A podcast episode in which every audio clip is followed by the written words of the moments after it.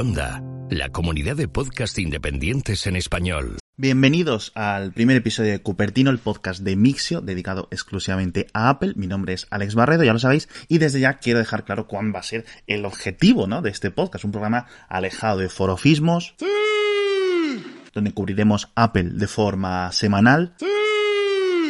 con mucho humor e intentando hacer pues, algo distinto a los 200 millones de podcasts sobre Apple que ya existen hoy en día.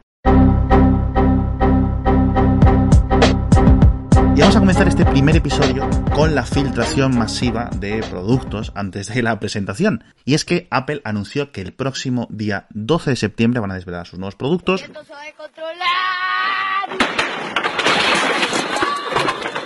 Una presentación en sus oficinas centrales en Cupertino y podremos esperar nuevos iPhone, nuevos iPad, nuevo Apple Watch, nuevos Mac Mini, nuevo todo básicamente. ¡Ay! ¡Ay! ¡Ay! ¡Ay!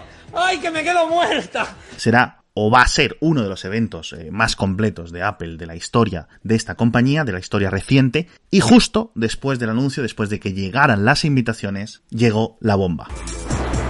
¡No puede ser! ¡No! 9to5mac.com, el medio especializado en Apple, encontró dos imágenes oficiales del nuevo iPhone y del nuevo Apple Watch. ¿Y cómo es posible, cómo se ha podido filtrar todo apenas un par de horas después de que se anunciara el evento? Quién eres? Yo una foto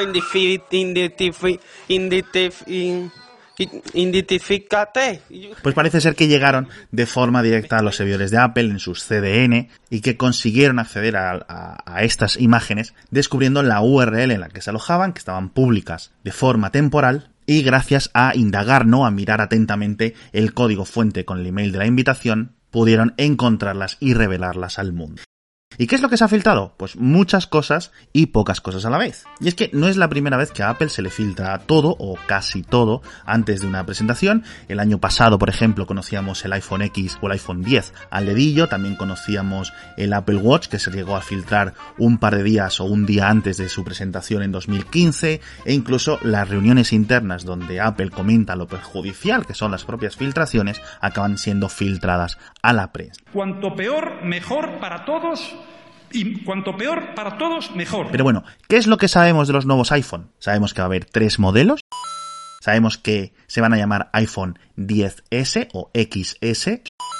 Sabemos que habrá un modelo nuevo de 6,5 pulgadas, seguramente llamado XS Plus o 10S Plus. Y sabemos que habrá un tercer modelo con una pantalla LCD aproximadamente de 6,1 pulgadas. ¿Qué es lo que no sabemos? Lo más importante, el precio. Tampoco sabemos cómo de potente será el nuevo procesador, el A12 diseñado por Apple, aunque podemos asumir que será el más potente del mercado. ¡Paso, que voy ardiendo! Y tampoco sabemos cómo se llamará el modelo con pantalla LCD. Va a ser iPhone 9, va a ser iPhone a secas, va a ser iPhone 2018, va a ser iPhone 8S. No queda claro, no queda claro cuánto va a costar ni nada. Y ojo porque esto no es lo único que se filtró. También pudimos ver el nuevo Apple Watch Series 4, quinto modelo o quinta versión de este producto que va a tener una pantalla mucho más grande pero que parece que va a mantener el aspecto y tamaños muy similares o incluso idénticos a los modelos actuales, es decir, casi todo lo que los fans pedían. Todo lo que los fans pedían a un reloj que ha superado ya los 50 millones de unidades vendidas y que se convierte en un éxito silencioso o no tan silencioso de la era de Tim Cook al frente de Apple. Un Tim Cook, por cierto, que lleva ya 7 años como director ejecutivo de la compañía, 7 años en los cuales el valor de Apple se ha multiplicado, los ingresos han crecido de forma exponencial y todo o casi todo funciona, pues eso, como un reloj. ¿Y qué más vamos a poder ver en este evento del día 12? Pues muchas cosas. Va a ser una de las presentaciones más largas y más completas de Apple. Vamos a, no me extrañaría que durase más de dos horas. Como Dios manda. En las que, además de los nuevos iPhone, además del nuevo Apple Watch, vamos a ver nuevos iPad Pro, nuevos iPad, quizás también nuevos MacBook Pro, quizás nuevos MacBook normales o nuevos MacBook Air, nuevo Mac Mini, y posiblemente incluso también renovación de la gama iMac y si creo que nos portamos bien, incluso Apple quizás nos deje ver cómo va a ser la nueva dirección que van a tomar con los Mac Pro. Señor, señor, gol.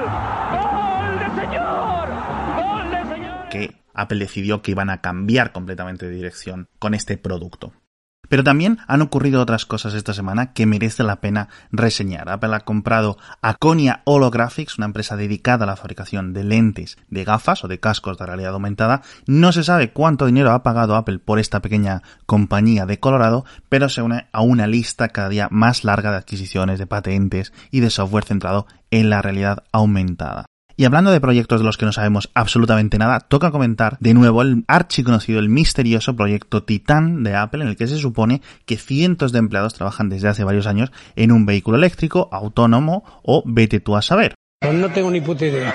La noticia bomba de la semana pasada era que volvía a Apple Doug Field, ex vicepresidente de hardware de Mac, que dejó Apple para convertirse en ingeniero jefe de vehículos de Tesla hace cinco años Él estuvo en el Pentágono cuatro años, trabajaba cosas secretas. y que volvía a la madre nodriza después de, según las malas lenguas, acabar harto de Elon Musk. Eres mala persona. Y es que el número de empleados que han dejado Tesla por Apple durante los últimos meses se ha disparado, según la CNBC, hasta 46 profesionales, 46 ingenieros, diseñadores ejecutivos han optado por fichar por la compañía, algo que desde Tesla alegan que se debe a que no pueden pagar los sueldos que paga Apple. Es muy injusto, muy injusto. Esta recontratación ha despertado las preguntas sobre la dirección de este proyecto secreto de Apple, del que tampoco sabemos y del que tantos rumores hay. Y es que solo podemos saber de este proyecto Titan a través de las actualizaciones de currículum de LinkedIn, de los empleados o de algún artículo cada muchos meses de Bloomberg o del New York Times. pleno siglo XXI y peor que en la edad de piedra. Por cierto, por primera vez esta semana,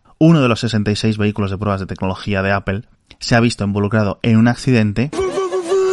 No es un coche autónomo, solo estaba recopilando información con los sensores y había un conductor humano al volante, pero recibió un golpe por detrás de otro conductor al frenar para entrar en una intersección. Esto lo sabemos porque California obliga a las compañías que están haciendo estas pruebas a desglosar inmediatamente todos los tipos de accidentes y de incidentes en los que estén involucrados sus coches de pruebas tecnológicas. Y bueno, por suerte no hay heridos y de momento las pruebas de Apple siguen adelante. Y para acabar, una ronda de rumores. Según un analista de Barclays especializado en la cadena de proveedores de Apple, recogía una nota esta semana que quizás en este año, quizás en el año que viene, 3D Touch, la capacidad para que el software ejecute unas tareas u otras dependiendo de la fuerza inicial con la que toquemos la pantalla, podría quedar eliminada, podría quedar fuera de los iPhone, ya que no estaba dentro de las propiedades de las pantallas OLED que estaban preparando los proveedores. No lo sabemos, así que toca esperar. No estamos para bromas. Y bueno, si algo se va, algo viene y desde el lanzamiento del Apple Pencil se especula también con su compatibilidad con el iPhone, algo que desde entonces no se ha convertido en realidad, pero un iPhone tan grande como el próximo XS Plus o 10S Plus que comentábamos antes, bien podría tener capacidad para este dispositivo, aunque otros analistas de momento lo están negando y no sabemos qué es lo que va a ocurrir. La previsión es o que no pase nada o que pueda pasar cualquier cosa. Y bueno, hasta aquí este primer episodio de Cupertino. Vamos a esperar el día 12 a la presentación. A ver cuáles de estas cosas se convierten en realidad. Y os recuerdo que podéis dejar un comentario con vuestra opinión en la plataforma de podcast que estéis utilizando. Ya sabéis que mi nombre es Alex Barredo y podéis encontrar mucha más información tecnológica todos los días en Mixio, donde hablamos de cosas más allá de Apple. Y bueno, nos vemos en el próximo episodio de Cupertino. Podéis encontrar este y otros grandes programas en Quanda.com, como por ejemplo los hilos de Washington, que obviamente ha servido para mucho más que la inspiración. Así que cerramos este episodio y ya a nivel personal tengo que decir que lleva tiempo, muchísimo tiempo queriendo hacer este programa. De hecho, el feed lleva aprobado por Apple desde la WWDC. Así que bueno, muchísimas gracias a todos por escuchar y nos vemos en el siguiente episodio.